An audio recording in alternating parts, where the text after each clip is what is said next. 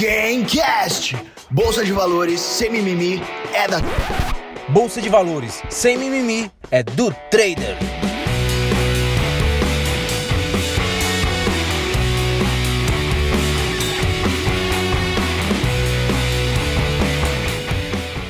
Fala pessoal, seja muito bem-vindo a mais um Gamecast onde se fala de bolsa de valores sem mimimi. Já? Tudo, tudo bem, Roberto Indec? É, mas já Tudo assim, já? de repente? Ah, os caras deram sinal ali, eu sento a entendi. pua, né, cara? Entendi. Não tem ficar de bobeira, não. Tudo ótimo com você. Cara, tudo tranquilo, graças a Deus. Há quanto tempo Bolsa não dando- gravamos um Gamecast Gamecast, juntos? Bastante tempo. Ficamos aí à espera de acertar os ponteiros pra episódio e não sei o que. Então, Isso é culpa da produção ou culpa sua, da sua agenda? Cara, a minha agenda tá sempre liberada pro Gamecast. Cara, é 100% culpa da produção ou sua. Pode ser sua também, que Entendi. andou viajando, é, uma hora tá no, no- no- em Barcelona, outra hora tá é, No Ceará. Interlagos, outra hora tá no Ceará, tá Outra hora na difícil, Bahia. Tá difícil. Tá hora em Floripa. É, É, só trabalhando um pouquinho só. é. Aliás, o pessoal, eu queria agradecer aqui, produção dessa vez, tá achando que eu tô de ressaca aqui, cara. Nunca, Um monte de garrafa de água. nunca teve uma garrafa de água na vida nessa mesa. De repente tem duas. Pois é, mas eu cheguei aqui, só tinha mesa, eu falei, vou comprar água pra, pra gente beber. Falar de mercado. É isso. Então vai lá, Para apresenta o nosso vai. convidado aqui. Que... Pô, nosso convidado, cara, vem de uma terra. Como é que eu posso falar? Mais do que especial. Que maravilha, cara. Bahia. Amo aquele lugar. Salvador. Salvador, Bahia. Território africano. Baiano sou eu, é você. Ixi. André Moraes, quem canta essa música? Cara, é, eu não faço a mínima ideia. não sei, mas a música é bonita. Grande Max, querido, seja bem-vindo ao Gamecast. Quem canta essa música? Tudo bom, Roberto? Quem canta é Saulo Fernandes. Saulo, Fernandes. grande Saulo. Grande Saulo, grande Saulo. Cara, eu, eu, eu não conheço bem, mas o Saulo eu conheço. É, Eu posso falar imaginar. Ele cantava em qual banda? Banda, na mesma da Ivete Sangalo. Olha, Eva, só. Exato. Tô- tô Faz alguns batendo, anos, né, né? Max? Fala aí. Bateu perto. É, Banda é Eva. Max, você sabe que esse sujeito aí 10 a- anos, né, a- cara, agora tá. deu uma acalmada, né? Casou e tal, não sei o que, mas quando era mais novo, cara, dois meses antes do carnaval, É. não falava, era ficava insuportável. Ainda tinha os amigos que andavam junto com ele, é, saía pra almoçar, era só carnaval. Tipo assim, dois meses antes e dois meses depois, quatro meses do ano só falando de carnaval lá. E até hoje ele vai, né? Eu Acho que Vamos, não lógico. Foi. Bom, E, você, e você mora em Salvador mesmo? Sou. Na verdade, sou do interior da Bahia, ali de Feira de Santana, mas hoje moro em Salvador há uns 5 anos já. Cinco anos. É. Sou também policial militar. Isso às vezes assusta muita gente quando vê um trader e policial ao mesmo tempo. Mas hoje o trader tornou-se a profissão principal e o policial ali é mais um. virou um hobby. Legal. E você começou nesta vida de mercado financeiro, fazendo trade quando? Em 2018, ali quando eu não tinha dinheiro nem pagar a gasolina da moto, e meu objetivo era pelo menos ter ali 20, 30 reais ali para pagar a gasolina da moto, semanalmente, que como Salvador é muito distante, eu acostumado com Feira de Santana, que é tudo mais perto, eu acabei entrando nesse mercado por ter a facilidade de ser em algo em casa ou pelo celular, algo do tipo assim. Aquilo ali me fascinou. Mas eu comecei pela pior entrada ali, que foi opções binárias. É, E aí- e- e isso aí é complicado, né? Porque aí não Foi. tem estratégia. É igual você vai no cassino, né? Você tem lá a roleta, que é, é, é jogo de azar, e você tem, por exemplo, uma mesa de pôquer, que se você for bom em estratégia, conhecer e estudar, você tem lá, Exato. ah, ah, se você for melhor que os adversários, uma chance de ganhar dinheiro, né? A opção binária é como se fosse a roleta, né? Que É, é como um se jogo fosse de azar. uma aposta de verdade e aquela facilidade de colocar no cartão de crédito. Aquilo ali eu comecei a vivenciar os primeiros demônios, que pode se dizer assim, do mercado, né? Aquela euforia, aquele medo muito grande. Perdia 20, 50 reais, ele já ficava desesperado, achando que não ia conseguir nunca. Então, depois eu migrei para a bolsa, um colega me apresentou. É, isso, isso, ma- mas antes de você migrar pra bolsa, cara, o que que te fez, é, é, como é que você começou com a opção binária? É, p- porque não é uma coisa trivial, entendeu? É um... Na verdade, na época, a publicidade das opções binárias era maior, né? Aquele marketing agressivo de, ah, vamos dobrar a banca e de 20 reais fazer mil. Aquela coisa de influenciadores divulgar aquilo ali com muito mais facilidade, divulgando link para se afiliar, com sala de, de, é de cair naquele sinais. papo de. que- como é que a gente pode falar, né, André? Cair numa publicidade enganosa, né? cara? É, É. Hoje, hoje eu, acho que Porque a gente você- sabe que ainda tem influenciador e tem Não, gente que faz tem, isso, mas, mas muito menos, né? Diminuiu tem mais bastante. hoje, sabe o que, que acontece? É, antigamente você não via um puta monte de crítica a quem fazia isso. Hoje você vê. É, assim, o cara apareceu fazendo um- uma propaganda, até gente, cara, conhecida. A gente teve, por exemplo, o Popó fez uma propaganda, depois percebeu que Ah, não e a era. galera já vem Foi lá e tirou do ar. é. E o pessoal vem em cima cobrando o cara. Então acho que hoje tá sendo mais cobrado. Por isso que não tá tão velado assim, né? Mas naquela época você tem razão. Era uma É. coisa bem mais agressiva. Né? É muito associado com aposta, né? Porque você tem um tempo ali determinado para poder a operação encerrar. Você não pode mover stop, não tem nada disso que, que tem na bolsa. Você pode encerrar uma operação antes. Então é muito associado à aposta e é por isso que eu acabei saindo, glória a Deus. Porque aquilo ali parecia um crack. Era um vício, eu não sabia o que tava E você fazendo. jogava todo dia? Não, o tempo todo, o tempo todo. Eu ia pro trabalho, eu ia lá, fardado, na hora do, de qualquer lugar de, de descanso ali, eu abria, eu tinha um notebook na época e ficava vendo.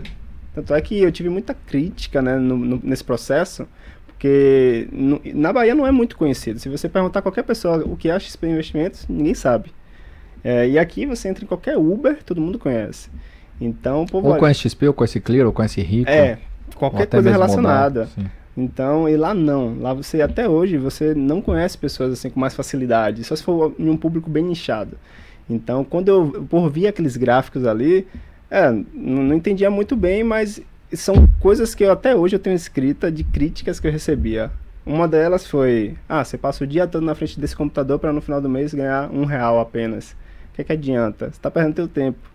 E- Mas isso na época ainda da opção binária. e na época das opções binárias, e eu tinha aquela ilusão ali que eu ia virar o jogo tal, porque é, é que nem aposta, né? Você ganha, aí você vem naquela euforia danada, nossa, ganhei, eu pra ali, fiz 20 reais em poucas horas ali, poucos minutos em um candle, e aí acabava depois devolvendo tudo. Eu não entendia muito sobre gerenciamento, parte psicológica, eu achava que era só comprar na retração de FIBO que mandava lá no- nos vídeos que eu assistia.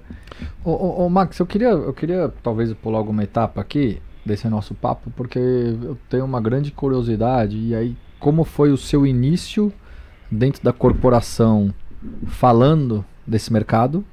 E como é hoje, como as pessoas te veem hoje, um influenciador de trading ainda trabalhando para a corporação, né? Ah, sensacional, cara. É, é muito legal porque lá todo mundo viu minha trajetória. né? Via que eu era 100% obcecado em só olhar isso. Então, tipo, eu nunca tive a, a pré-determinação de ser um policial militar. Eu apenas terminei o ensino médio, continuei estudando e aí eu passei no concurso. Então, não era meu sonho. Quando eu cheguei lá, é, eu, eu vi muitos policiais antigos de, de, de carreira, 20 anos, de se tornarem cabo. Lá a hierarquia é muito demorada. Então, você para se tornar cabo, você tem um aumento salarial ali de 200 reais, depois de 20 anos. Então, eu olhava para aquilo ali e eu tinha uma decepção muito grande, que eu, poxa, isso aí não vai realizar meu sonho. Depois de mais uns 25, você vira sargento para ganhar 380 reais a mais em média. Então, aquilo ali, é, eu ficava muito abismado. Então, quando eu parei para estudar, é, a crítica era grande. Ele, cara, por que você não estuda para oficial? Que aí você tem um salário melhor, um plano de carreira melhor. E aí eu também olhava para a vida do oficial e falava, putz, mas ele tá aqui todo dia. Todo dia ele tá trabalhando. Ele acaba sendo um, um soldado melhorado. E aí eu falo, por mais que seja um salário do, o dobro do, do soldado, mesmo assim não, não vai realizar meu sonho. É, é muita, é muita demanda de trabalho. É até maior do que o soldado. O soldado tem mais liberdade. A escala do soldado você tem mais liberdade. Então acabou que eu também não me fascinei. Eu ainda estudei para concurso de oficial, fiquei em- faltando três pessoas para eu entrar. Acho que isso eu devo até glória a Deus por não ter passado. Porque se eu tivesse entrado, eu não seria trader, não estaria aqui. E eu acho que foi, foi uma benção muito grande, assim, eu realmente não ter entrado na polícia. Aí veio, eu recebi críticas da família, da esposa. Minha esposa, ela é muito conservadora. Então, ela veio de uma família conservadora, onde o estudo é muito predominante. Então, a sobrinha é médica, é, os familiares, advogados, todo mundo muito bem estruturado. Então, ela veio, viu eu estudando para um concurso, um concurso melhor. Ela falou, pô, legal, né? Tô com um cara aqui que a gente vai ter um futuro legal. E aí, quando eu abandonei tudo, ela entrou em choque. E aí, ela me via perdendo, me via no desespero. E, consequentemente, isso dava um choque nela, mas ela falou, ah, tudo bem, é, é o que você quer, beleza. Mas será que não dá para conciliar o estudo junto com esse outro estudo que você está fazendo aí do mercado? Eu falo, não. É, eu tinha aquela métrica de ter que abandonar o barco e é isso aqui que eu quero, eu, eu vejo o futuro nisso. Só que aí, é, até pulando um pouquinho a etapa, mas mesmo assim no mesmo hall de, do assunto, eu passei três anos e meio perdendo todos os dias, todos os meses. Eu não tive um dia vencedor quando eu comecei B, na B3. Aí minha esposa entrou em choque, tipo, poxa, você abandonou o estudo para focar em algo que você só perde. E aí, na polícia, pessoal, muita crítica, né? Ah, é, a expressão que falava era dublê de rico. Não, você tá fazendo algo aí, era pra você estar tá de Mercedes. E eu chegava com a moto velha. Você tá fazendo algo aí que era pra você estar tá bem, pô. Qual foi? Você tá trabalhando por quê ainda? Tá mentindo tal? Então eu tive essa, essa crise muito grande, tanto pressionado pela parte do trabalho, quanto da parte familiar. Minha esposa foi uma mulher que me apoiou demais, porque quando eu resolvi ser trader, bolsa, né, B3, a gente saiu do apartamento que estava, tudo mobiliado, apartamento bacana, localidade muito boa. Eu falei, olha, eu tenho que reduzir os custos, porque na polícia não está sobrando. É, tinha os custos de vida e sobrava ali em torno de 800 reais por mês, que era o que sobrava que eu investia em um terreno, investia alguma coisinha assim para um futuro. Eu falei, pô, para eu ser trader eu vou ter que economizar aqui. Então, vamos sair dessa casa boa e vamos procurar um quarto sala, um negocinho mais barato. E aí foi que aí eu fui buscar até dentro da favela. Eu tinha era tão obcecado que eu fui buscar os, os mais baratos aluguéis possíveis. E aí acabou que Deus colocou um apartamento melhorzinho assim, mas foi uma kitnet, né? Paguei ali 600 reais por mês para poder morar. Então, o que eu pagava quase 2 mil, eu reduzi mais da metade do aluguel. Isso para sobrar dinheiro para o mercado. E aí eu poder ter mais autonomia. Porque eu achava que quando eu estava perdendo ali, é porque eu não tinha grana. Ficava pressionado pelo dinheiro, pressionado pela ideia de mudança rápida de vida. Então, eu, eu aguentei esses três anos e meio perdendo, pressão de amigos, de trabalho, e pressão um pouco da família. Minha mãe mesmo falar, pô, meu filho, será que não é melhor separar? Que ela viu sofrendo, né? É, por mais que ela tava no interior, eu tava cá, a gente ligava. E eu falava, não, mãe, tô, vai dar certo um dia. Porque eu vim dessa mentalidade de estudos do concurso. Então, concurseiro é aquele cara que não sabe que dia vai vir um concurso, mas está estudando é, sem nem ao menos ter a certeza que o concurso vai sair. Então, eu passei dois anos para passar na polícia. Então, essa era a minha ideia. Pô, se eu passei dois anos estudando, eu vou passar dois anos aqui no mercado também. E acabou que esses dois anos alongaram. É, eu tive a besteira ali de pegar empréstimo para operar. Peguei 50 mil de empréstimo, vendi meu carro, peguei dinheiro de férias, 13 terceiro e coloquei tudo e foi indo. Porque eu fui muito egocêntrico e egoísta de e não... foi perdendo essa grana. Foi. De não E, e dar você operava o que nessa fase? índice. Índice? É, mas eu não tinha noção de nada, né? Então, é, eu achava que todo o meu problema era dinheiro. Eu tinha muito pressão psicológica pelo dinheiro. Porque, poxa, como é que eu ia operar para ganhar a vida que eu queria, sobrando apenas 800 ou 500 reais ali da polícia? Então não dava. E aí eu falava, pô, eu preciso de grana. Aí, primeira coisa, eu falei, conversei com minha esposa falei, olha, vou pegar um empréstimo aqui. Nessa época foi em 2020, quando estourou aquela coisa de coach, né, no Brasil. E aí eu ficava ouvindo aqueles caras, eles falavam, ah, você tem que arriscar na vida, senão você vai ser a mesma coisa. Se você não queimar o barco, se você não não colocar um pouco de risco na sua vida, você vai viver uma vida muito mediana. É isso que você quer? Eu acabei comprando aquela ideia, falei, amor. Sua vida já é tomada de risco, né? É. O dia a dia ali trabalhando. É, não, a gente vai até comentar sobre isso, porque tem uma comparação muito, e eu trouxe isso para o mercado. E aí eu falei para minha esposa, vou pegar um empréstimo para isso. É, nunca vou esquecer dessa frase, porque isso impactou é, recente, há um ano atrás, o que ela falou. Ela falou, amor, tudo bem, a gente não tem filho hoje, você pode pegar, faça o que for preciso para que você alcance seu objetivo. Porque eu vendi a ela o sonho e ela comprou. Ela comprou, ela tava comigo para tudo, ela aceitou morar na casa menor e tudo mais. E aí, no primeiro dia, quando eu peguei esse dinheiro, eu já tinha essa ideia de falar: não, não vou botar tudo, né? Vou gerenciar um pouquinho aqui. Botei 20 mil, em uma semana os 20 mil foi embora. Aí veio a, cri a pandemia tal, tinha 30 mil reais ali guardado. Eu já tava com o psicológico já a mil que eu perdi 20 mil em uma semana, eu nunca tinha feito isso na minha vida. No, eu vendi opções binárias que eu perdia 50. Esse eu perdi 50 20. reais, né? É, 50 reais. E aí eu surtei. Aí psicologicamente veio a pandemia. é, eu falei, putz, eu não vou botar. Eu tenho alguma coisa errada. Eu acho que eu não tô. não estudei direito. E aí, como eu sempre estudei sozinho, é, no meu ensino médio, eu nunca precisei de recuperação, nada do tipo, eu sempre fui um- não um bom aluno. Que a média da escola pública era o quê? 5. Então eu falava bem assim, poxa, eu não preciso estudar muito. Eu tiro aqui uma, né- uma média boa nas três primeiras unidades, na quarta eu fico vagabundando aí pela, pela escola. Então eu fazia muito disso. Então nunca fiquei em recuperação.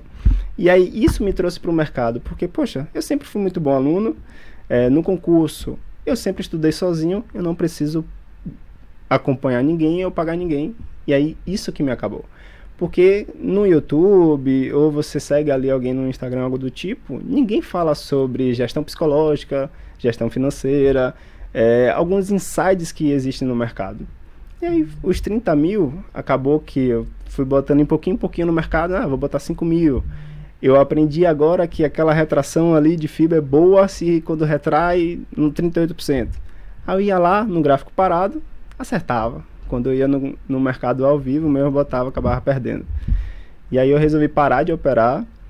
É, aquele dinheiro foi se acabando, né? O custo de vida e tudo mais, foi embora e se esvaziou. Aí foi aí que eu resolvi vender o carro, mais 30 mil. Perdi de novo. Aí ao longo desses três anos e meio, é, foi aí que eu vi que eu tinha que mudar alguma coisa, porque o meu ponto central era o dia de fúria. E aí foi aí que eu comecei a padronizar, é, entender que existe um padrão psicológico que atacava esse meu dia de fúria. E aí que eu percebi que o que é que me levava a esse dia? Era que eu sentia muito medo, né, de perder o dinheiro, porque eu tinha nunca tive grana na vida assim ao ponto de falar, nossa, vou luxar, vou fazer isso aquilo, sempre foi mais regrado. E aí o cérebro, eu comecei a estudar o mecanismo de do que me dava esse auto-sabote. E aí foi bem o seguinte, toda vez que eu perdia muita grana, eu me autoalimentava com coisas boas. Exemplo, perdia aqui mil reais, eu ia num restaurante bom, já que eu perdi mil reais no mercado com facilidade, eu vou me recompensar aqui indo em um restaurante, porque eu poderia ter saído com minha esposa e acabei me prendendo. Então eu, eu gerava esse efeito negativo da minha positivo na verdade da minha perca. E aí quando eu perdia de novo, tomava açaí, quando eu perdia, eu chegava para um Você colega se presenteava quando perdia, quando né, eu no mercado. Porque eu me tava me privando, né? Tava numa casinha Sim. muito pequena, eu e minha esposa a gente ficou quase esses três anos sem comprar Mas um isso, perfume, isso sem deveria comprar ser ao contrário, é isso que eu tô querendo dizer, É. né? A gente ficou Você se premia quando você teve um resultado positivo, alguma comemoração, alguma coisa interessante, né, na sua vida acontece, não do outro lado. É o que você tá falando, você era, era uma fuga que você tinha pela sua privação, pelo tempo que você entre aspas estava perdendo Exato. e tempo e dinheiro também, né? Interessante. E aí, e, e aí eu padronizei, eu falei, poxa, se eu tô fazendo um efeito positivo é porque alguma coisa. Aí estudando a mente, eu percebi que isso era um fator inconsciente. Quando eu ia perdendo grana, conscientemente eu não entendia o que era 10 mil para trás. Mas quando no final do dia eu olhava aqueles 10 mil, eu falava, caraca, velho, eu não ganho 10 mil num mês na polícia, eu tenho que fazer isso em três meses. Né? O salário do policial no ano dá 60 mil. Como é que eu perdi 20 mil em uma semana? Então aquilo ali só entendia no final do dia. Mas na hora que eu tava no prejuízo, não. Aí eu entendi o efeito eh, mental que rola. E aí eu padronizei isso, né? Criei até uma planilha para entender que toda vez que eu sinto medo, meu corpo reage de tal forma e eu tenho que eh, fazer um- algum gatilho reverso para que isso não entrasse no efeito dia de fúria. E aí qual era a ideia? Quando eu entrava em operação e a operação ia contra mim, eu aumentava a mão. Consequentemente, o fato de aumentar a mão me dava aquele viés de uma certeza que eu poderia recuperar. Vinha o sentimento da alegria. Consequentemente, o mercado ia contra novamente, eu com a mão dobrada, voltava para o medo. Então, só para a gente voltar esse passo a passo. Primeiro, o medo que eu estou perdendo, alavanquei a mão. O fato de alavancar a mão passou pela minha cabeça que eu poderia recuperar boleta, né? eu poderia recuperar alegria. Aí depois voltou pro medo de novo, que é o que? O mercado continuou indo contra eu com a mão maior. E aí eu entendi que o inconsciente falava bem assim, poxa, ele já dobrou a mão e o mercado ainda está indo contra, eu estou sentindo medo, o que é que eu vou fazer com ele? eu vou fazer ele perder tudo, porque no final ele vai me dar alegria de novo, que é eu ir para um restaurante, eu tomar um açaí, eu dar esse reforço positivo. E foi aí que eu comecei a virar a chave depois de três anos e meio. Quando eu padronizei esse passo a passo do, do meu inconsciente. Porque você perde o controle ali da situação. Você não consegue entender que você está clicando. Eu já cliquei mais de 190 vezes, acho que em, um espaço de 5, 10 minutos. Compra, venda, venda, compra. E aí eu comecei a entender que, na verdade, o quem estava tomando conta ali era meu inconsciente e eu não conseguia ter razão nenhuma. Porque o inconsciente é a parte mais emocional e a consciência é a parte mais racional. Mas e o, que que você fez racionalmente- que, o que, que você fez que conseguiu mudar esse caminho? Pronto. Aí quando eu, eu percebia que era esse trajeto de medo, alegria e voltava para medo, e no final a mente entendia que ela precisava me sabotar, que era perder tudo, para voltar para o sentimento de alegria de novo, que era a recompensa que eu dava, eu quando eu entendia o primeiro fator que era nervosismo, suadeira de mão, eu já tive depressão, já tive crise de ansiedade quando você estava na cadeira, antes de abrir o gráfico, o coração já batia ao ponto de explodir. Então, quando eu percebi isso, toda vez que vinha qualquer fagulha de reação de suor, de, de coisa, eu me beliscava. Que aí era como se fosse um gatilho que eu acionasse, acionasse na minha mente para falar assim: para, vai dar merda. Aí foi aí que eu comecei a me beliscar tanto a ponto de ficar tão, tão do- dolorido que eu fui começando a in- inverter essa curva. Pelo simples fato de toda vez que eu sentia medo, automaticamente a mente me girava no fator dia de fúria. Todas as vezes. Por quê? Eu aumentava a mão e estava inseguro. Eu aumentava a mão e não sabia o que eu estava fazendo. Não tinha padrões gráficos que eu operava. Aí, primeiro eu padronizei para eu sair esgotar esse dia de fúria. Depois eu fui padronizar meu operacional. Aí eu planilhei por mais de um ano. Então, eu comecei a ter a certeza do viés positivo do meu operacional, de falar assim, poxa, eu opero e tenho fatores de ganhos aqui toda vez que eu faço isso, toda vez que eu entro nessa operação tal. E isso, quando eu olhava para o gráfico ali, e eu ganhava, e uma métrica que eu falo muito na- nas redes sociais é 20 reais é dinheiro, porque eu não valorizava os 20 reais. E a ideia dos 20 reais, muita gente acha que é pouco, mas não é pelo dinheiro, é pelo fato da gente ter é, aquele, aquela, aquele viés positivo de se sentir vencedor. Aí quando eu olhava para aquela curva de relatório de quase um ano, eu ganhando 10, 5, 20, 30 reais, mas eu via positivo, aquilo me dava uma alegria tão grande e aquele sentimento de empoderado de vencedor que eu falava, putz, está dando certo, meu operacional está dando certo. Eu já controlei ali a minha ansiedade, porque qualquer viés de medo, suadeira que vinha, eu parava de operar, eu dava uma respirada, né? E se isso não acalmasse, eu não operava o dia. E aí foi virando. Eu padronizei o mercado com ganhando pouco, entendendo que não é pelo dinheiro, é pelo é pela a questão de vencedor que você se torna, né? Você sabe que aquela operação vai dar certo, por mais que o mercado tenha inúmeras variáveis, você acredita porque você já repetiu isso mais de um ano, mais de seis meses, se for o caso pelo menos, e sabe que aquela curva ali que você está vendo no seu relatório deu positiva. Então você entra naquela operação. Aí eu comecei a perceber que quando eu via eh, vídeos no YouTube, alguém ensinando qualquer tipo de operacional, aquele cara ganhava e eu não entrando na mesma operação. Por que fato? Pelo simples fato de quando o mercado às vezes entrava naquele meu, sei lá, na retração ali de 61 de FIBO, o mercado voltava, né, ia contra a minha posição, sei lá, 50 pontos, eu não confiava naquilo. Mas o cara que entrou e me ensinou aquilo, enfim, ele ganhava. E eu não, eu acabava saindo, estopando a operação porque ele só fez 50 pontos contra. Simples fato de eu não confiar. Aí foi aí que eu virei a curva, padronizando minhas emoções e padronizando meu operacional.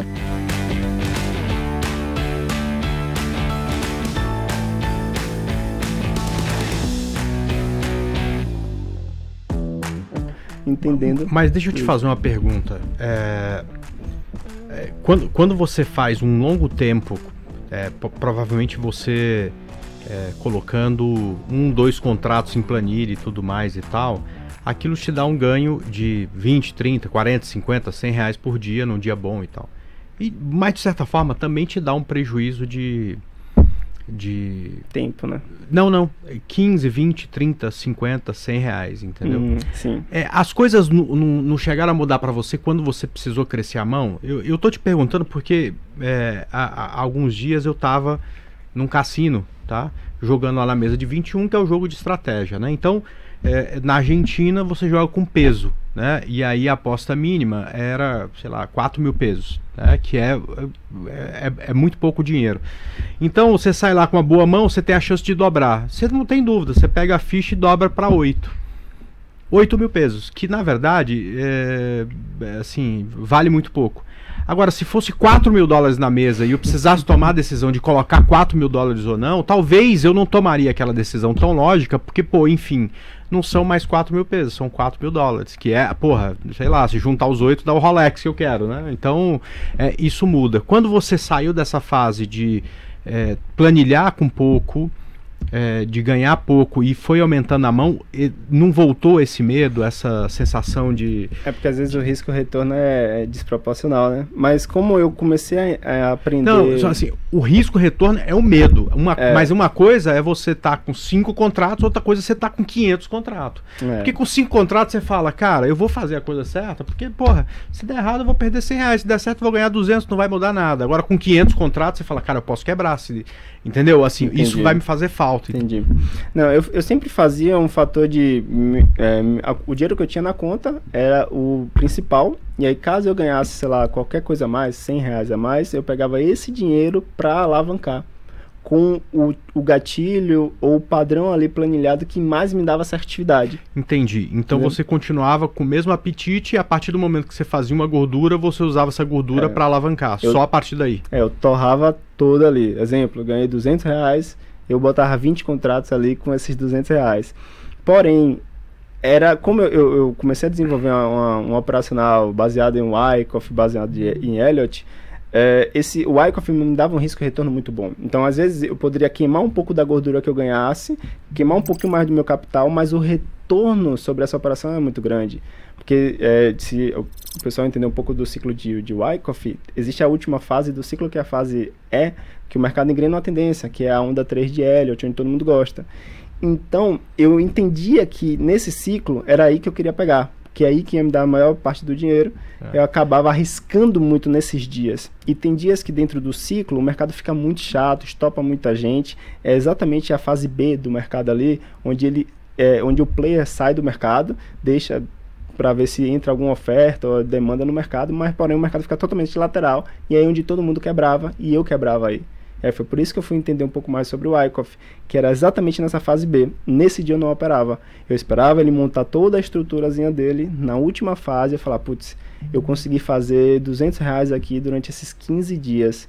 Aqui eu vou arriscar um pouco mais de contratos para poder pegar mil pontos. É, é, é, então, agora eu entendi. Porque é o seguinte, essa fase de Wyckoff não aparece três, quatro vezes por dia. Não. Aparece três, quatro vezes a cada trimestre, né? Então é, Inclusive, você... esse ano eu peguei duas. A última aconteceu agora, em, em novembro, essa alta, esse, que terminou praticamente eu, eu, agora. Ele foi, ele foi exatamente num ponto super importante, que era o fundo anterior, tudo certinho. Exatamente. Rompeu no intraday, amanheceu rompido, Exatamente. voltou e da, daí para frente Pronto. foram 6, 7 mil pontos de alta. É praticamente eu fazer meu ano aí. Pois é, mas cara, é, é porque você começou falando que clicou 190 vezes é, isso em 10 minutos, e aí você fala, pô, eu opero fazer de week off, você opera uma vez a cada mês, é? Porque assim, é. ou, ou, a cada 15 dias, enfim, quando o mercado tá mais rápido e tal. Não, eu até opero mais vezes, porém não, não, é a, nesse a fase dia, e, é nesse é, dia que você vai ter o que eu coloco tudo que eu puder colocar. Hoje eu aumento muita mão. Nos dias lá eu tipo não tinha muita grana, fazia que eu operava com um nos dias normais.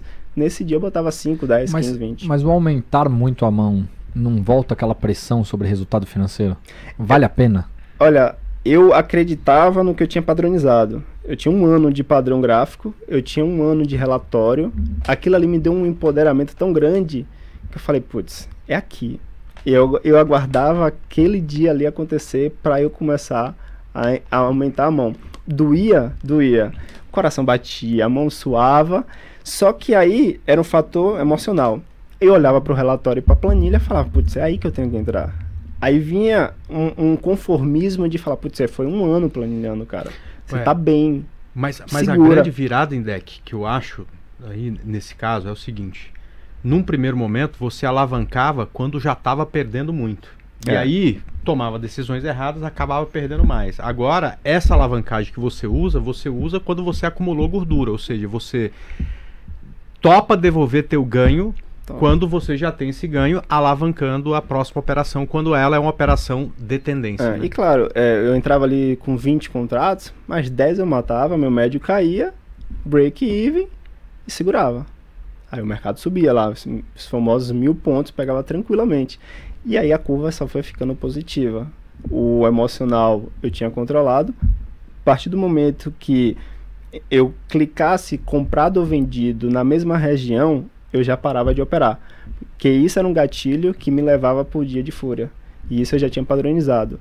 Max, se você está entrando comprado e vendendo, na mesma região significa que você não está sabendo para onde o mercado vai. Parava. É, no dia que eu entrava na operação e colocava exatamente logo no break-even, o mercado não andou nem 50 pontos, eu sabia que aquele padrão ali mental iria me levar para o dia de fúria. Porque toda vez que eu entrava e botava no break-even, era porque eu estava com medo e ia ocasionar o dia de fúria. Então eu parava de operar. Todas as vezes que o mercado tinha um alvo lá, sei lá, de 500 pontos, já estudado, já planilhado, mas eu saía da operação com 100, era porque eu estava com medo e estava dando muito valor ao dinheiro. Eu parava de operar. Então fui criando mecanismos de entender que quando eu fazia determinadas situações ia me levar para o final, que era o que, o, o que a mente queria, que é o prazer.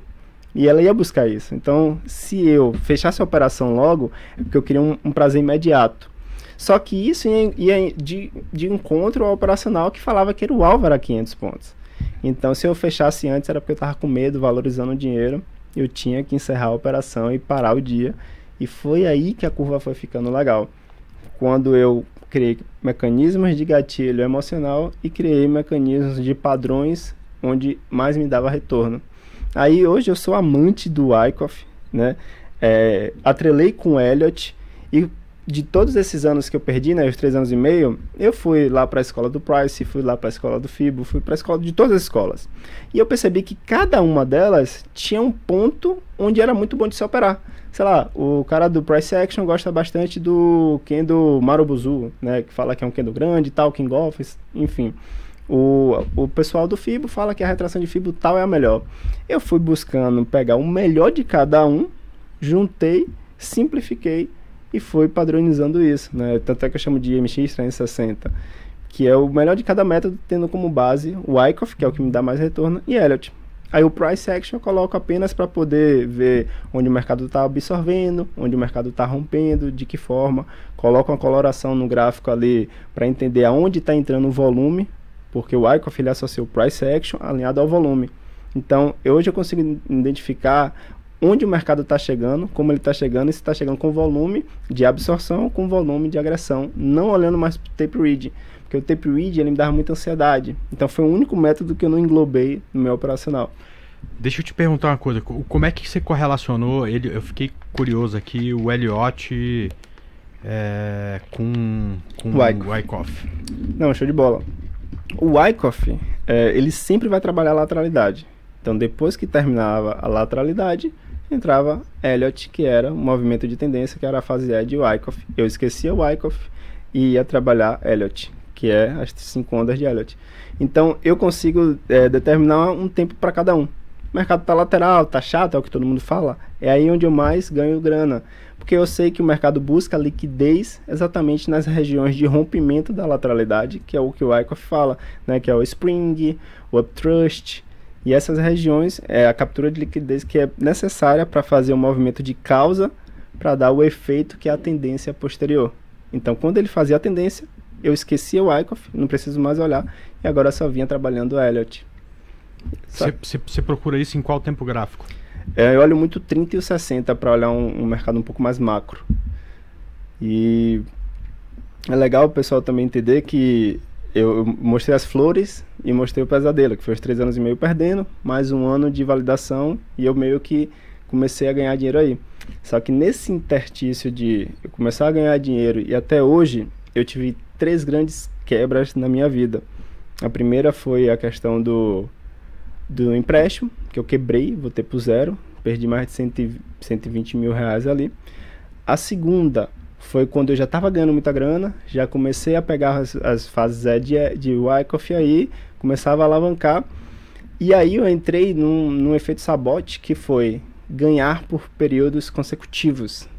Aquilo ali me deu uma sensação de poder tão grande, tão absurda, que eu me senti um deus, né? Eu tava fazendo já uma grana legal. E aí eu achava que o aumento de mão já eu poderia colocar 500 contratos ali tranquilamente. E aí nesse dia eu perdi 42 mil reais numa manhã. Cacete. Foi. E aí eu voltei pro zero novamente. Porque Agora... minha mente se sabotou, que eu perdi 42. Né? Lá no início eu tinha perdido 20.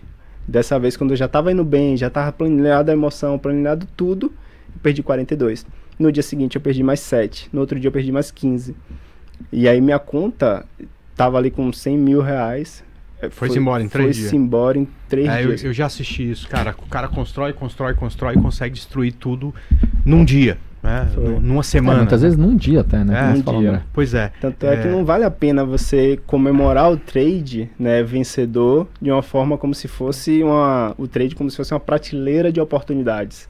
Né? E todo trade que você ganha, você comemora ali como se fosse a coisa mais mas, absurda mas, do mundo. Porque mas, você acaba comparando um pouco com a aposta. Aí... Então, tem, um, tem um, um, cara conhecido de mercado, né? Que ele pegou a, um, o fundo de tela dele é um, um, burro escrito embaixo. Não se esqueça que você é um burro, tá é. certo? Porque ele falou, cara, eu preciso me lembrar disso todos os dias. E vou te falar, é mais importante a gente res, é, é, repetir isso na nossa cabeça quando você passa uma sequência grande, sequência grande de ganhos, né? Foi. Eu é, passei é, eu, quatro eu, meses ganhando todos os dias. É, e assim, Aí quatro foi... meses ganhando todos os dias, não, mas cara, isso vai dando a segurança, vai dando. É. Cara, e é, aí. até, e a... até o COD, o nosso André COD, ele fala bastante, né?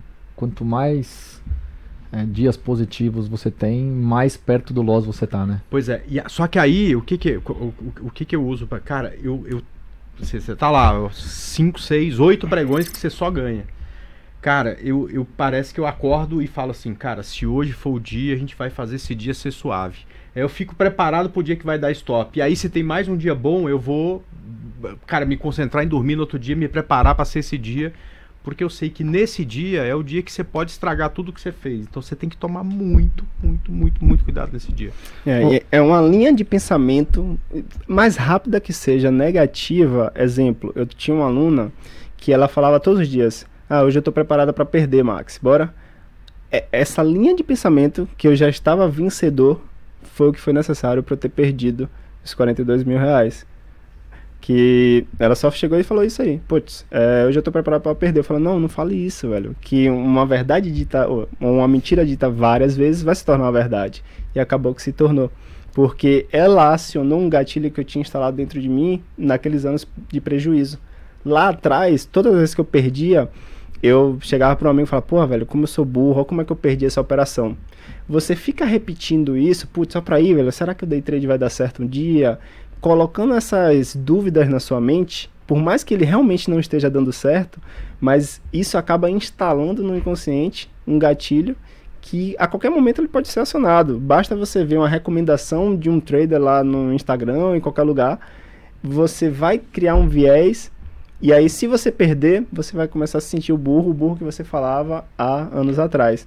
Então é muito cuidado. Hoje eu tomo muito cuidado de não estar tá mais ouvindo ninguém, de não estar tá mais é, pegando cal, palpite de nada, porque qualquer frasezinha dita diferente pode acionar um gatilho e eu perder tudo que eu conquistei ô, hoje. Ô Max, dado toda essa história, sua trajetória desde o início ali, não só de perdas, aprendizados, estudos, é, tudo que você abdicou fazer, enfim. Qual, qual, quem, é, quem é o Max hoje dentro do mundo do trader, assim, do ponto de vista de maturidade, né? Acho que, acima de tudo, eu posso fazer um milhão no mercado esse ano. Acho que isso não significa nada mais. Um milhão é nada, porque em um, um dia eu posso perder um milhão. Então eu não dou mais tanto valor ao que eu ganhei em dinheiro. Eu dou mais valor ao que hoje eu posso estar tá me controlando emocionalmente e tá fazendo o que é certo. Porque eu sei que no dia de fúria vai vir um max inconsciente e vai derramar tudo. Então eu tomo muito cuidado. Então eu coloco diversas travas, tanto no profit, tanto na corretora, que eu já não deixo mais tanto dinheiro. É isso que eu ia falar, cara. É. Tira o dinheiro da corretora. Dá pra É. sua mulher e fala, ó, não, não- se eu tiver no meio do trade você não- e pedir o dinheiro de volta, André. não dá de jeito nenhum. Você sabe, a gente, a gente tá, a gente como grupo XP aqui, Max, até pra você saber, a gente tá fazendo vários é, produtos, digamos assim, do ponto de vista de risco. A gente vai passar pra vocês muito em breve pra lançar, possivelmente até o final do ano com alguns coisas. testes, é, justamente para esse tipo de proteção. Mas antes disso, cara, a gente tem um cliente que a gente foi visitar lá no Rio de Janeiro e foi muito interessante a história dele. Talvez já tenha contado aqui alguma vez também. E ele falou. Você adora repetir história aqui no Gamecast, É, impressionante. exato. Acho que, é, acho que é isso mesmo. O- e ele opera das 9 ao meio-dia. Todos os dias, obviamente. é, mas não todos os dias ele executa a ordem. Em geral, ele só executa uma ordem por dia. Putz. Ele busca trades mais longos. E a esposa dele tem a chave do Profit. Então, assim, cara, passou do meio-dia, ela desliga e ponto Acabou. final. E ele É. não. Se alguém não te tirar E na assim, tora extremamente ali, regrado, disciplinado. é. E, e é mais interessante que ele veio falar comigo, certa vez, ele falou, pô, ainda é que eu tô ganhando de 6 a 8 pau por mês e tal, tô querendo dar uma alavancada nesse resultado, o que, que você acha que eu posso fazer? Cara, ele já tá ganhando de 6 a 8 mil por mês, fazendo pouquíssimas operações no mês, o que eu já achei extremamente interessante, né? É, então assim, você vê que cada um tem a sua cabeça, obviamente, mas é, tô contando essa história toda pra dizer que, pô, cada um é cada um e você tem que buscar encontrar É, aquilo que algum- te protege.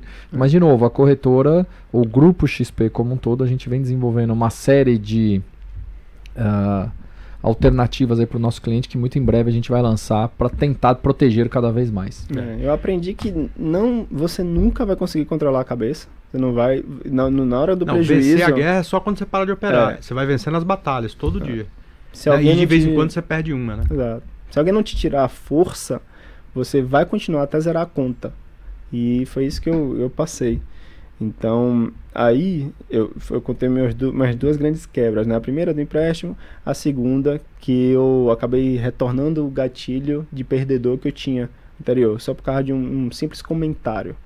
A terceira, é, eu tava ali já ganhando tipo 5, 3, 10 mil num dia.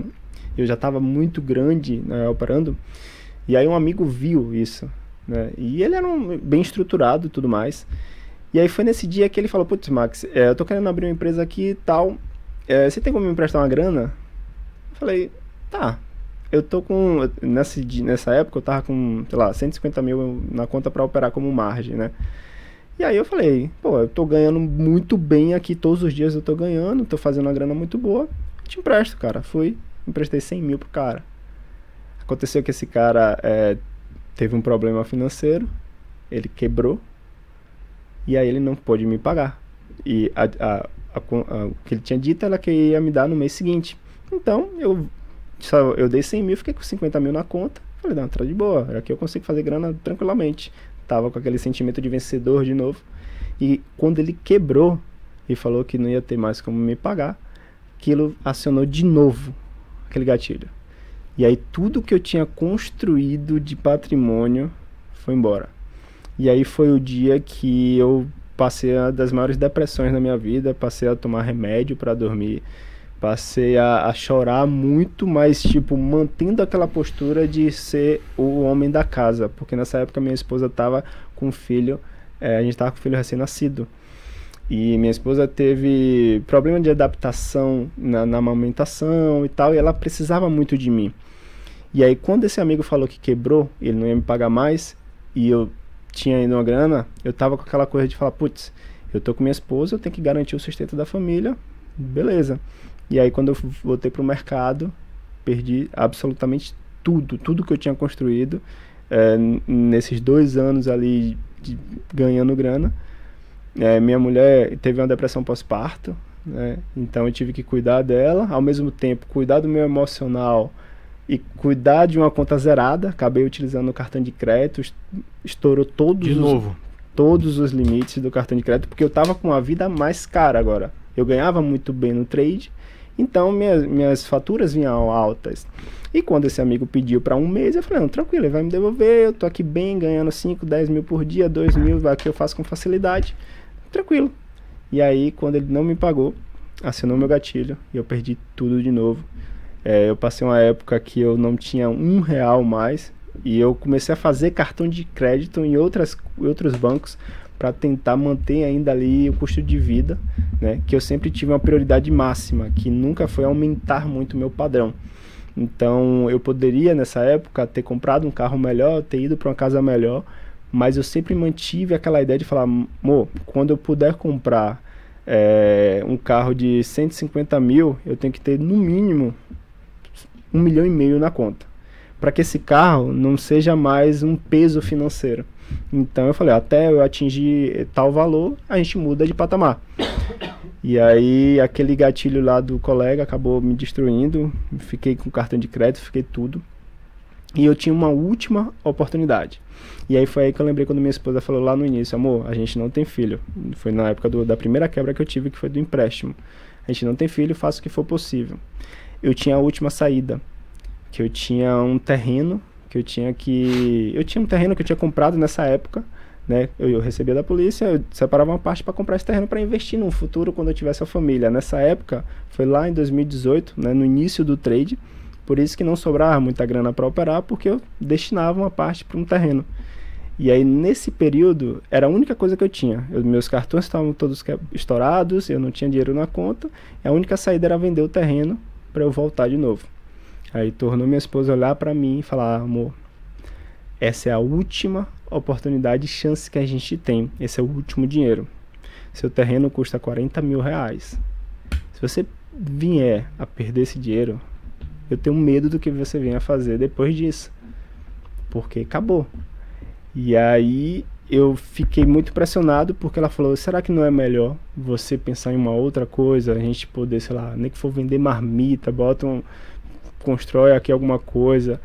Só que a única coisa mais rápida que eu tinha e, tinha e sabia exatamente que eu poderia ganhar um dinheiro era o trade, porque eu vinha de dois anos vencedor, né?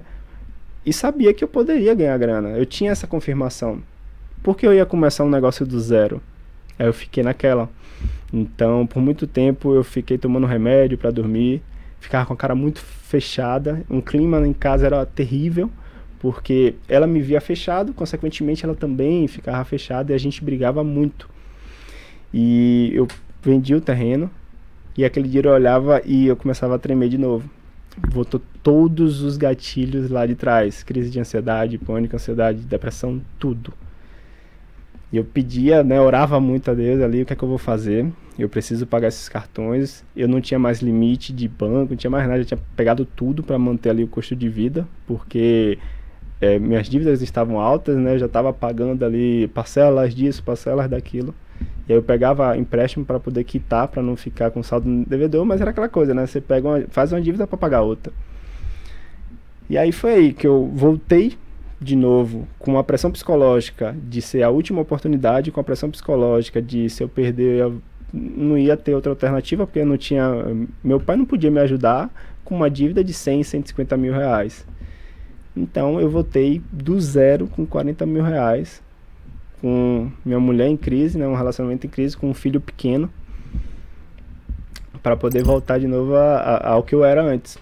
É, uma coisa que mais me acabava e, e que prejudicou nesse trajeto é eu ficar pensando nesse amigo que ainda estava com esse dinheiro na minha mão e ele tinha que me pagar. Só que não adiantava, eu cobrava, eu fazia de tudo e o cara não tinha, o cara tava quebrado, não tinha muito o que eu fazer. E aí eu tinha todo esse, cenário caótico atrás de mim, né? Minha mulher extremamente estressada, é, minha, as dívidas atoladas, o, o, banco todos os dias, vários cartões de crédito me ligava. Por sorte, é, meu número é 75, né? Da cidade do meu interior. E como na capital é 71, toda vez que ligava 75, eu cancelava para não ouvir. E aí eu voltei a operar de novo do zero com um contrato. Eu falei, se eu fiz aquilo lá atrás com um contrato, ganhei confiança de novo, pegava ali a melhor oportunidade do ICOF, que é a fase E de tendência, eu tenho que fazer isso de novo.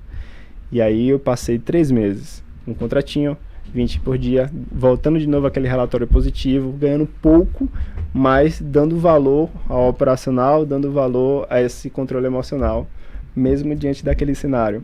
Aí o trade me causou é, toque. Exemplo, só por causa dessa mesa tá com marcas de dedo, isso me incomoda. Então, hoje eu chego para operar, limpo tudo. É, nesse cenário, quando eu estava quebrado e tinha uns 40 mil para operar, minha mulher estava com meu filho chorando, né? Ela meio que rejeitava um pouco o menino porque ela não conseguia dar mama. E eu tinha que fazer grana, de qualquer jeito. E eu não pensava em nenhuma possibilidade de não ser o trade. E aí eu fui lá, 20, 20 por dia, 20 por dia. Na oportunidade que eu achava de novo numa fase E, tacava contrato. Fase E, tacava contrato. Aí a curva aconteceu a mesma coisa, foi virando. E aí eu voltei de novo. É, esqueci do amigo e aí os problemas de novo voltaram. Então quando você me fez a pergunta, Max, quem é o Max de hoje? É entender que é, cada dia é um leão para matar, a gente não sabe. É, eu posso, pode desencadear um, um gatilho de novo eu perder tudo. Então hoje minha máxima é proteção de risco o tempo todo. Eu opero pesado, opero 200, 300 contratos do índice ali, mas o meu stop é sempre muito bem controlado. Eu planilhei ao ponto de entender que o máximo de stop que eu tomo, o máximo é 300 pontos. Porém, a média de, de, de variação negativa que um trade vem contra mim é 180. Se eu tomar 300 pontos negativos em uma única operação, eu vou parar. E aí, vamos supor que eu estopei 300 pontos com 300 contratos. Na semana seguinte, eu vou voltar de novo para um contrato, recuperar de novo a confiança. E na outra semana, eu estou de volta grande, fazendo exatamente esse mesmo padrão. Aí hoje eu tenho essa máxima: padronize sua operação, padronize tudo que você puder no trade. Eu padronizei as operações, criei até um livro, chamei Hackeando Trade, que eu padronizei minhas emoções. Eu sei que é assim que ela se comporta para eu me sabotar, vou fazer, criar mecanismos para mudar. Padronizei meu operacional ao ponto de entender que eu sou assertivo em tais e tais padrões e eu posso alavancar a mão assim. Então essas três grandes quebras me ensinou que é, nunca fique muito feliz por você ter ganhado muita grana, que pode vir um dia, por mais de um milhão que você tenha feito no mercado, vai levar, né, em qualquer tipo de hipótese. É engraçado que eu, eu, eu sou dou mentoria também. Eu tive um aluno que ele estava perdendo uma época 120 mil reais negativo. Nesse, nesse dia exato eu estava na viatura dirigindo e ele me ligou várias e várias vezes. Eu falei, putz, deve ter acontecido alguma coisa. Quando eu parei a viatura, ele, Max, por favor, cara, eu tô com dinheiro aqui da minha mãe. É o único dinheiro que ela tem na vida, ela vendeu o apartamento. E eu tô perdendo o dinheiro dela, 120 mil, velho. Me ajuda. Eu abri o gráfico, falei, putz, cara, eu comecei a tremer junto com o cara, ele me botou essa pressão psicológica, porque o que eu falasse, ele ia mandar, é, ele ia fazer, o que eu falasse. Falou, cara, velho, por favor, não faz isso mais comigo não, mas eu acredito que esse mercado venha a cair. Espera só o, o Peru passar, eu acredito que venha a cair. Glória a Deus, ele acabou recuperando, o mercado caiu, deu tudo certo. E aí, foi uma, uma outra lição é, da tomara vida. Tomara que esse cara tenha tomado a taca da mãe, bicho. Putz, grilo, né, cara? Como é que tá um negócio desse? Né?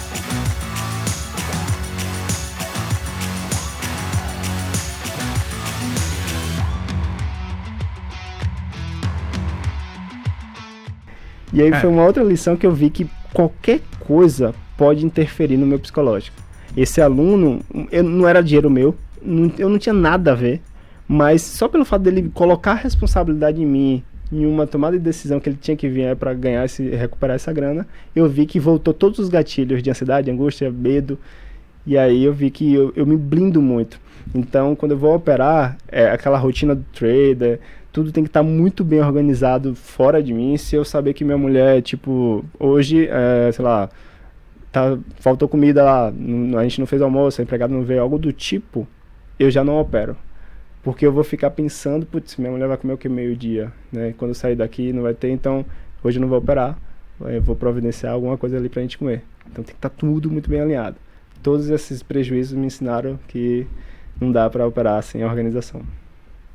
É, eu, isso também eu sou. Eu, eu, também faço as coisas tudo no horário certinho e tal. E quando cai, sai alguma coisa fora do prumo, já fica tudo bagunçado. Por exemplo, é, e, e, eu acho que eu tô ficando mais velho, né? Porque infelizmente Você tá ficando mais velho.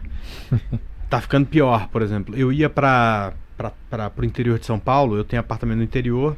E eu levava meu notebook com dois. É, um negócio que eu comprei que é um, do, dois monitores auxiliares. É super legal. Cara, eu, eu, eu, já não dou conta mais, já não consigo enxergar as coisas. Então eu já. já não falo mais nada, já fico quieto, e daqui a pouco fecho aquele negócio e desligo que eu já não consigo mais. Eu tenho que estar no meu ambiente. É. no meu... E aí eu não me importo com algumas coisas, por exemplo, meus cachorros estão ali latindo e tal, mas aquilo é o meu ambiente, tá? Assim, é tudo igual e tal. Exemplo, hoje, a minha filha esqueceu de tomar o remédio, então eu precisei dar uma volta e aí a gente atrasou 10 minutos. Cara, eu já vim, falei, hoje eu não vou nem treinar, eu não vou fazer nada, porque é 10 minutos atrasado e tal. Acabou que o trânsito na volta tava melhor do que eu imaginei, eu recuperei uns 8 minutos. Mas esses dois minutos já fez diferença, mas pelo menos depois...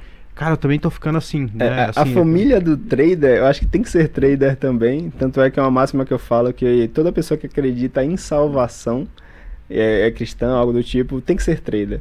Porque não existe outra profissão. Eu acho que eu, eu falo isso com a maior exatidão possível por ser policial, né? E entrar em uma zona de conflito ali, de troca de tiro com bandido, é, não tem é, assemelhação com o mercado. O mercado é muito pior.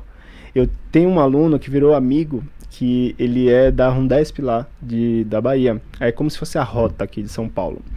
E ele falou, putz, Max, é, como lá é uma, uma tropa de- mais de linha de frente, ele já passou por diversas situações. Ele falou, eu nunca senti tanto gosto de sangue na minha vida com 50 contratos no índice, comparado a uma troca de tiro. E aí eu fui entender por quê. Porque no mercado, a oscilação entre alegria, medo, angústia ansiedade é muito rápida na fração de segundo. Já em uma troca de tiro, a única, o único sentimento que você sente ali é medo, né? E um pouco de angústia ali de querer sair daquela situação. Mas não é uma oscilação é, gritante, não. É um medo constante, perdura por toda aquela linha de tempo que você está ali naquela situação de conflito. Fora isso, não oscila. Então, eu hoje afirmo, velho, eu acho que não existe uma profissão de tamanha intensidade que você tem que se controlar. E é por isso que a sua família tem que estar muito alinhada também. Porque ela tem que entender todas essas manhas, esses gestos que o trader vai adquirindo, é, muito principalmente ainda pelo mais do aumento de lote, porque quanto mais lote, mais o risco da ruína está próximo, né?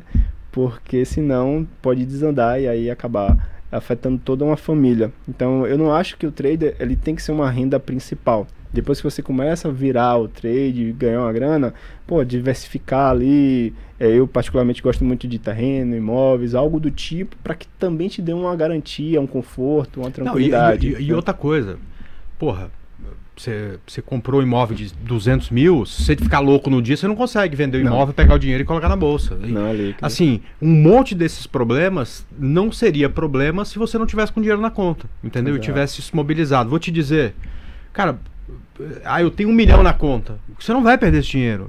Pega um CDB de 15 dias, É. porque 15 dias todo mundo pode esperar. Ah, não, mas pintou imprevisto. Mas em 15 dias se resolve. Tranquilo. Bota 950 no CDB de 15 dias, que você não tem como, no dia que você fica doido, fazer a, besteira. Em 15 dias você já consertou sua cabeça. Então, tem alguns dispositivos que impedem que você faça isso. É, essa A única coisa que você não pode fazer é ficar com o dinheiro ali à disposição. Isso realmente é uma coisa complexa. né? essa tal vida de trader, né? Aquela coisa do, do laptop, que isso é legal, sim. Eu, eu faço isso quando eu viajo e tal, mas claro, reduzo a mão e tudo mais. É, é, é, é- é certo, acontece, é, é realidade, sim. Você ir com o laptop e operar de fora, mas claro, sempre com a mão menor, sempre entendendo a questão do risco e sempre entendendo que quanto melhor você tiver uma segurança fora, que para muita gente é uma maior dificuldade dos meus alunos que eu sinto hoje para pegar e mentorar uma pessoa é o cara tá com a vida totalmente atribulada no quesito financeiro, ele quer mudar de vida rápido, ele ganha muito pouco e não tem muito tempo. E aí ele vê o mercado como uma rota de saída, porém eu sempre tive insucesso em mentorar pessoas assim, pelo fato dele não ter uma tranquilidade e saber que as contas está, estariam pagas mesmo se der errado. Então é uma dificuldade que eu enfrento até hoje. Não, E eu- eu, faço uma entrevista antes para saber se o cara tem capacidade, porque não adianta, não é só parte é, operacional. Se a vida do cara não estiver estável, Você não consegue ajudar, É. não tem o que você fala, o que você faça que, que vai resolver o problema. eu pelo menos tinha a saber que pelo menos eu tinha uma moradia e uma alimentação paga. A polícia pagava isso pra mim. Então, por mais que eu quebrasse e, e eu, aconteceu isso pra mim três vezes, pelo menos minha moradia, minha alimentação meu plano de saúde, as coisas mais básicas ali estavam pagas e isso me dava esse conforto. E aí o que eu mais sofro hoje na internet é quando eu recebo eh, esse cara, muito, muitos policiais, muitos iniciantes que vendem aposta esportiva, vendem opções binárias. Já chega E- tudo estrupiado já. É, e já vem já todo colapsado. E aí como é que eu vou converter uma cabeça que já tá totalmente já estrupiada do mercado? O cara tá com a vida financeira e quer mudar de vida rápido. É, essa é a minha maior dificuldade. Então, eu vejo outros operadores também, tipo o Altino, ele já tem um público já maior, um público que já tem um capital legal e tem esse conforto. Mas hoje o meu desafio é como é que eu converto a cabeça de uma pessoa que foi a minha no passado. A minha, pelo menos, ainda tinha um conforto de como o concurso é literalmente todo mês é paga certinho. Como é que eu vou fazer um CLT virar um trader de sucesso? E eu venho nessa luta aí tentando descobrir a melhor forma de falar, ah, 20 por dia, cara.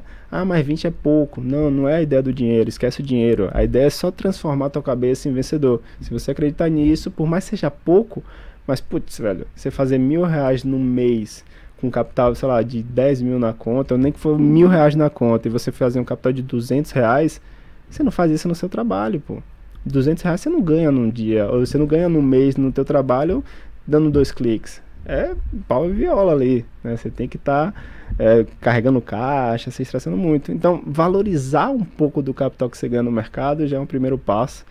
E ter essa ideia não de day trader, né? De todo dia você ter que ou ganhar ou perder, mas ter essa ideia de, putz, velho, vou fazer esse ano sabático, que é o que? Vou ganhar pouquinho, mas vou padronizar ali meu operacional. Vou ganhar pouquinho, mas vou entender como é que eu me comporto frente ao mercado. E aí, um, um, um CLT que quer virar day trader profissional e tem uma vida liberta, putz, velho, dois anos da vida é pouco, passa rápido. E aí você pode pegar um ano, dois anos sabático, né, em pouquinho em pouquinho, ir construindo e fazendo essa curva do qual eu fiz, do tipo, putz, essa operação é uma operação boa, de risco e retorno bom, e eu posso alavancar. E aí, devagarzinho, você vai transformando, em transformar dois anos, toda a tua realidade daqui para frente. Então, eu vou fazer seis anos de mercado, mas quando eu olho para trás e vi que tudo passou, foram apenas seis anos, mas quando eu estava atolado na lama, parecia que eu estava vivendo uma eternidade é, destruída ali. Mas quando você olha para trás, putz, só foram seis anos. É, eu precisei de dois para virar uma curva. E hoje eu, eu, transformei a vida da minha família toda daqui para frente por causa de seis anos. Então é como se fosse uma faculdade, né? É como se fosse qualquer outro tipo de emprego ali que você passa rápido e depois, putz, ó pra aí, já passaram 10 anos. E qual a expectativa daqui para frente? Cara, eu, eu, Quais são os seus objetivos, os seus sonhos dentro desse mundo? Eu busco diminuir mais a questão da. transformar o trade, eu acho como se fosse um hobby. Né? Como eu transformei a polícia, hoje a polícia é um hobby, eu não preciso trabalhar todo dia, eu posso pagar serviço. Eu vou na polícia. Você não tem vezes... obrigatoriedade de trabalhar todos os dias? Não, a polícia. É por isso que hoje eu mantenho lá. Poderia ter saído, mas é, é minha válvula de escape. Eu não faço esporte hoje, né? Só, pra, só faço academia. E o, o, esporte é muito legal, dou essa dica ainda pro pessoal. É aquele contato com outras pessoas que o treino é muito solitário. Então, aquela essência ali de colaboração é muito legal com outras pessoas, aquela, aquela troca de ideia no final do baba ali, você tomar uma cerveja, essa válvula de escape é importante. E hoje eu uso a polícia como uma válvula de escape. Eu posso ter a autonomia de você pagar o serviço para não ir, pode é, ofertar para o colega.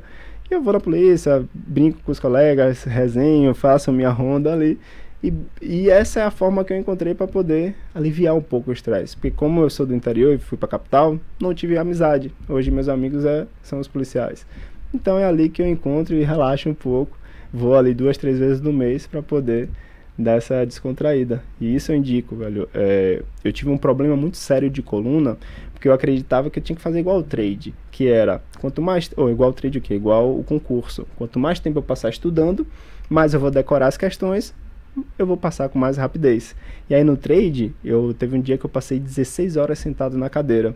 Quando eu levantei, fui parar para o hospital. Travei, senti uma dor absurda na coluna, porque todos os dias, né, como a escala da polícia é mais flexível, eu trabalho 12, folgo 24. Então, dessas 24 horas de folga, eu passava 10 horas sentado na frente do computador. E aí, depois das 12, você tem 72 horas de folga. Então, dessas 72, com certeza 50 horas de relógio eu passava na frente do computador. E isso foi agravando um problema de coluna muito grande. E aí eu percebi que não é quanto mais tempo você fica na frente da tela, né, depois desse problema de coluna. É, na verdade, quanto mais eficiente você torna o seu operacional. Então, é, é uma dica. Muita gente fica querendo desvendar todos os movimentos de mercado. Hoje eu tenho uma flexibilidade muito grande. Fico com meu filho de manhã brincando. E aí, às vezes, chego ali 10 e meia da manhã, já hoje não mais, né? Porque abriu o horário de verão, o mercado tá abrindo 11 e meia, né? Do Dow Jones e tudo mais. Mas, tipo, chega 10, 10 e meia, vejo um padrão ali que eu gosto de operar, clico, rapidinho ali faço um, um trade, tem um, uma boleta maior, né? Faz um resultado mais interessante e volto a brincar com meu filho. Hoje eu desenvolvi esse tipo de postura, né? Não preciso ficar na frente do gráfico de 9 às 12, como se fosse é, sei lá, um, um, padrão CLT, né, uma regra. É, quando aparecer um padrão, eu entro. Não tenho mais essa coisa de querer entender, por que esse mercado caiu? Ou então você fica questionando e revisa no final do dia os seus erros. E eu não gosto muito de revisar meus erros, eu gosto de ver onde eu acertei. Que quanto mais você revisa o erro, mais você repete para sua cabeça que você foi um perdedor. Então eu, eu desenvolvi todo esse mecanismo assim é, com três grandes quebras na vida, com uma coluna que até hoje não, não voltou mais, é, de mecanismos de, de, defesa e de controle de auto-sabote. Cara, que legal. História bom, diferente. Muito bom. Mais emocional do que. No final das contas, cara, meio que tanto faz o que você vai usar para tomar a decisão de compra ou de venda. A, a, questão toda tá muito mais em gerenciar a cabeça do que é. qualquer outra coisa. É porque né? é aquela métrica, né? Tudo funciona no mercado, né? Mas. E, e, nada funciona também. É, e nada funciona então, também. Sim, por, exemplo, sem. Eu, cada vez mais eu estou convencido disso. Sem gerenciamento de risco e, portanto, sem gerenciamento de risco é impossível você ter uma mente equilibrada. Cara, não tem, não tem indicador que funcione, não tem teoria que funcione. E acho que quase todas é, vão funcionar quando você tem gerenciamento e isso te produz uma mente equilibrada. Né? Só que até essa questão do gerenciamento é legal, porque eu via na internet, ah, gerenciamento, botava no YouTube, gerenciamento de risco. Ou então comprava um curso, gerenciamento de risco. O que, é que o cara falava? Ah, seu risco tem que ser de 3 para 1, né? Você tem que ganhar 3 e perder só 1. Você tem que fazer assim, assado, move o trailing stop, essas coisas. Só que eu o que é que eu entendi? Eu, sempre minha parte foi, o maior dano foi psicológico. Eu ganhava na primeira operação com 5 contratos. Ganhava na segunda operação com 5 contratos aquela questão de, de, eu ter ganhado duas vezes já me dava um, um, um fator emocional de alegria muito grande. Então, alegria. Você deixava de gerenciar risco, você colocava na próxima operação 200 contratos. Exato. Aí... Porque vinha a questão da dopamina. A dopamina deixa você praticamente dopado. Então, putz, se eu ganhei duas anteriores, eu poderia ter botado os 200 contratos nessas duas anteriores. Vou botar na terceira. E eu já estou totalmente em uma decisão irracional aí, só pela emoção. Acabava devolvendo tudo. Pois é, mas aí se você continua se mantendo o gerenciamento de risco, isso não aconteceria. Por isso que eu acho que o gerenciamento de risco está muito ligado com a parte emocional. É. Né? Porque, por exemplo, como é que você evita um dia de fúria? Cara, no gerenciamento de risco, porque gerenciamento de risco não é só 3 para 1. Aliás, o, o, produtor aqui, o Casaca, uma vez falou isso para mim, eu fiquei até bravo com ele. Cara, isso, isso é uma. É, tá dizendo é, que ele tá manjando de trade, é isso? Oi? Tá, tá, de falar nada. É, é, uma da, é um dos detalhes, né? Mas, por exemplo, você tem que ter, o day trader, ele tem que ter um, um, cara, um limite de perda que ele pode ter num dia. Né? Isso é gerenciamento de risco. Se ele executa isso, é. ou seja, se ele tem um bom gerenciamento de risco, ele nunca vai ter um dia de fúria. Porque, cara, porra, se eu perco mil reais um dia eu paro, bati nos mil reais e parei, eu não vou perder os 100 mil ou 150 mil que está na conta. Então, no final das contas, você ter uma mente equilibrada para você gerenciar bem o risco é mais importante até do que a técnica, mas é, concordo contigo que coffee é realmente é, sensacional. É sensacional, eu sou apaixonado, sou apaixonado. É, eu, eu, gosto dessa mesclagem que eu fiz de todos os outros operacionais e Cara, pego uma sensibilidade de ah, cada eu, um. E eu vou te falar, olha que engraçado, eu estou usando o eCoffee para operar dólar, muito mais do que o índice. O índice eu ainda sou mais eu, entendeu? Hum. O índice tem tem um pouco do cheiro de você olhar para perto, para Vale, para os bancos e falar, cara, esses caras não vão se combinar hoje, não tem trade, ou tá tudo aliado para cair, tá tudo aliado para subir, aí eu consigo chegar. Mas, cara, o dólar hoje, por exemplo, você falou agora há pouco, né? Pô, a gente fez uma operação de 30 pontos no dólar, coisa que era impossível fazer antigamente, é. com risco, cara, Muito desse pequeno. tamanhozinho, né? E utilizando o que? Suporte e resistência, né? É. Que é, é alinhado com volume e tal. Eu nem acho volume para esse negócio tão importante. Mas, cara, só o insight de que você tem que procurar pontos no gráfico de virada, onde rompeu e não foi, Se eu perguntei de tempo gráfico, porque eu gosto de começar pelo 240. E aí eu vou Hum. descendo e, e fuçando tudo. Daqui a pouco eu termino no 5, tem linha pra cacete. Eu apago umas duas e, cara, tô preparado pro dia seguinte. Não, se você olhar Mas meu bom. gráfico, é volume profile, é waze wave, é Cara, tudo relacionado a volume, indicador de Dólar, coloração meia de média eu tô colocando mais, cara. Não tem nada. O É. gráfico é limpo, cheio de linha, entendeu? E aí eu decido, cara, é, eu vou trabalhar nesse range. Então eu compro aqui e vendo aqui em cima. Isso. É O- só isso. O bacana é que o AI, quando você começa a estudar, você vê que ele vai um pouco de encontro ao que todo mundo fala de suporte e resistência. É, E ma- hoje, hoje até no Arena, foi até uma brincadeira que a gente fez com o Giba, tava o Giba, o Rossi e o Guilherme, todo mundo vendendo. Eu falei, pessoal, eu tô comprando. Aí eu falei, ó, tô até com medo que eu tô três grandes aqui vendendo e eu comprando, tá errado. Então, Só acima do aí- 500. No 500 tinha um ponto ali, ó. Que, que, que acima dele era- Acabou que todas as operações que eu fiz de compra deu certo, eles estoparam. Eu falei, pô, é só porque eu tô indo um pouco de encontro baseado nessa ideia de liquidez. É é interessante porque o mercado tá tendencioso pro dia de queda. Hoje foi um- uma tendência para o dia de queda, baseado no mercado internacional e tudo mais. Só que antes de cair, o mercado precisa buscar liquidez, e essa é a ideia que o Wyckoff diz. Porque ele precisa capturar, é, tornar uma causa para o efeito que ele vai fazer de tendência. Então ele não tem como cair sem antes buscar o dinheiro que é onde está apregoado no topo, que é a resistência, ou no fundo, que é o suporte. Então o mercado literalmente do índice vai romper um topo para capturar a liquidez depois vai derramar. E foi exatamente por isso que eu fiz, eu acabei de encontro a todo mundo, acabei ganhando, né? Mas é, é só entender isso. É, O mercado do índice, para mim, eu acho melhor, porque ele é muito errático por causa das capturas de liquidez. Porque como ele, ele transaciona muito dinheiro, porém muito diferente do mercado de Forex, que é muito mais pesado, é, ele mais respeita um suporte e resistência. Já o índice, ele precisa fazer esses rompimentos falsos para poder capturar. Porque se ele comprar no suporte, não tem a liquidez que ele precisa para fazer o movimento. E aí foi aí que eu transformei a minha realidade no mercado. Pô, todo mundo compra suporte e perde dinheiro, vou fazer diferente. Aí o Wyckoff acabou me apresentando essa, essa proposta. Legal. Muito bom, Roberto Indec. Uma hora e Excelente. 15 de podcast. Muito bom mesmo. Demoramos pra gravar, mas quando fomos gravar também. Bela história. Bela história.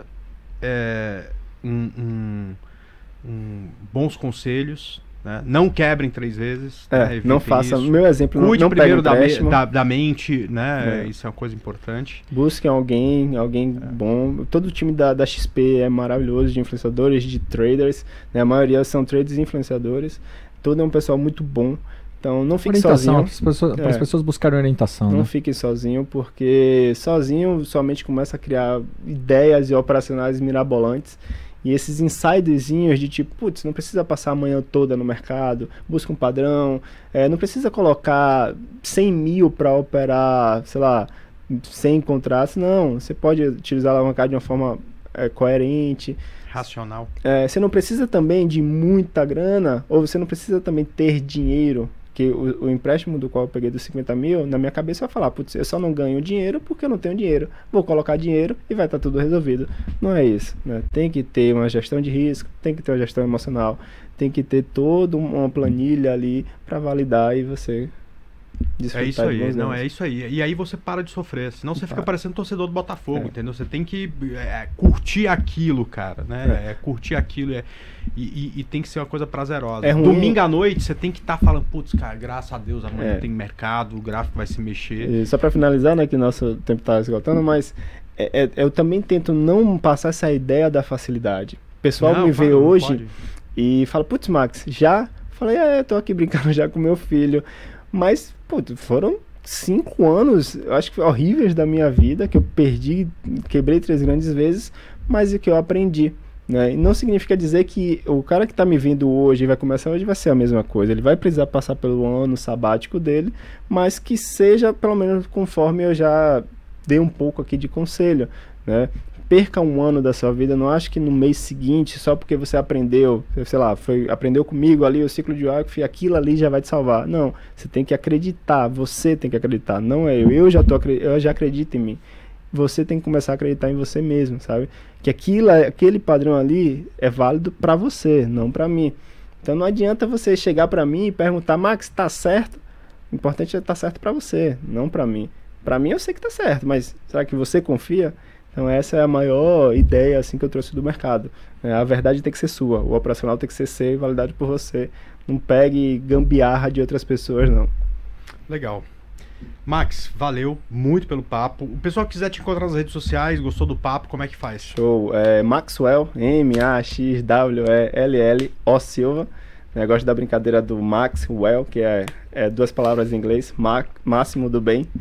Então é Maxwell O Silva. É, no YouTube é Mestre do Risco, pelo fato de entender questão de risco e tal. Então passo muito dessa ideia do operacional lá. E é isso. Legal. Roberto Index, sua rede social que você tá meio devagar lá, e a mas. musiquinha, hein? Oi? E a musiquinha? Não, calma, primeira rede Ah, social. minha rede social, arroba Roberto Indec. A minha, arroba André Ribeiro Moraes. Poxa vida, tamo lá. É isso. Vamos lá, cara, a gente encerra isso aqui com a musiquinha. Então faça o seu pedido que daqui a pouco a produção vai colocar isso aí Sério, pra, cara? pra rodar. Ah, eu acho que uma música que eu ouço muito é Moleque de Vila de Projota. Que Muito é, uma, boa. é, que é uma música que fala muito de superação e eu me identifico muito com ela. É, eu, eu- aquele disco ao vivo dele, você deve gostar daquela ao Sim, vivo, né? Eu gosto exatamente. mais da, da- Acho que a primeira, que é Foco, Força e Fé, né? É, mas mas é, as duas são sensacionais, então fica uma boa pedida. Felizmente se calou.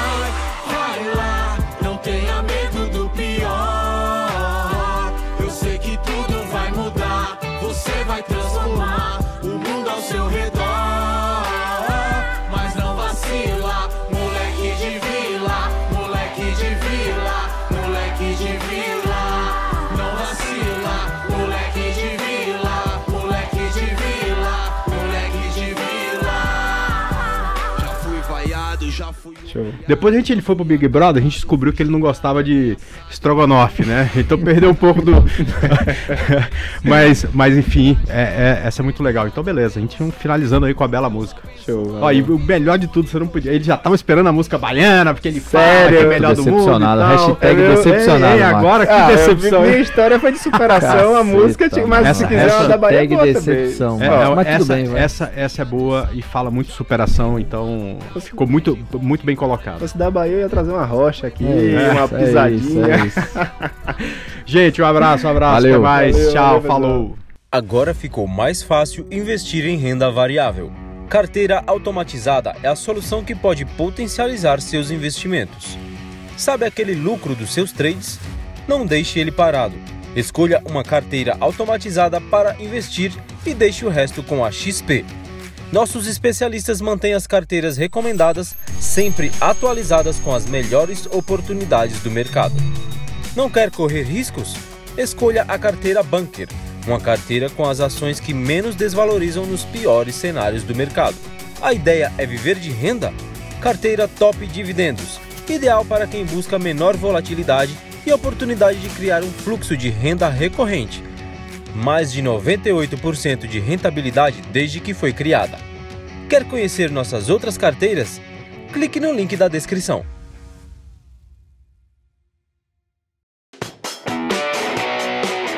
Gamecast! Bolsa de valores sem mimimi é da. Bolsa de valores sem mimimi é do trader.